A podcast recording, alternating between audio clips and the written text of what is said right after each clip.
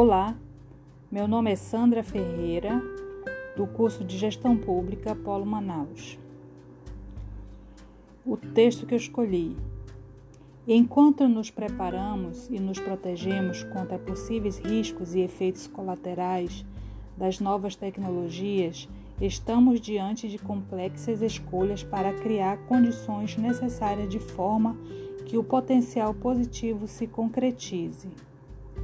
De maneira prática, quando pensamos nesse universo de dados e nos papéis e responsabilidade dos gestores públicos, precisamos considerar dois fatores: a alfabetização em dados e como nosso cérebro toma decisões. Borbola JA, Era dos Dados, 2021, página 13. Letra A. O motivo da minha escolha. É, acredito que escolhi este trecho porque o mundo digital está cada vez mais integrado à nossa vida cotidiana e muito mais ainda ao mercado de trabalho. A tecnologia e os dados abrem múltiplos caminhos e mostram que é possível ir além do óbvio, provando que a educação em dados é essencial desde as escolhas e caminhos a traçar até o, a, o ciclo da carreira. Ou seja, adquirir essa habilidade é um grande diferencial perante desde o menor cargo ao cargo de gestor. Letra B. A relação entre alguma das características da sociedade da informação.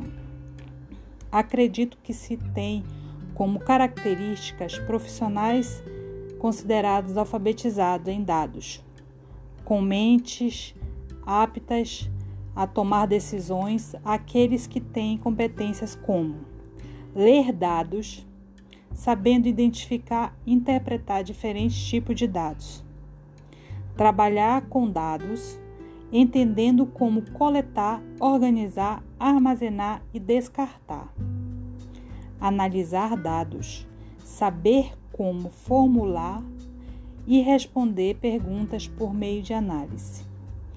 Argumentar com dados, como por exemplo, defender ideias, pontos de vista e decisões baseadas em evidências confiáveis.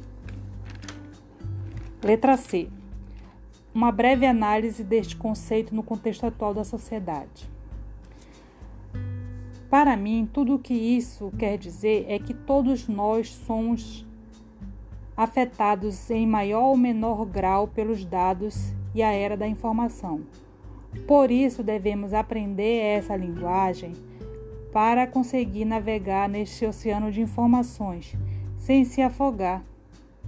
Gestores que adotam princípios do contexto atual de uma sociedade da informação pode desenvolver competências como tomar decisões orientadas para dados, refletindo de forma crítica como tomar decisões e identificar ações com base em dados úteis e confiáveis, com decisões assertivas essenciais no dia a dia do profissional.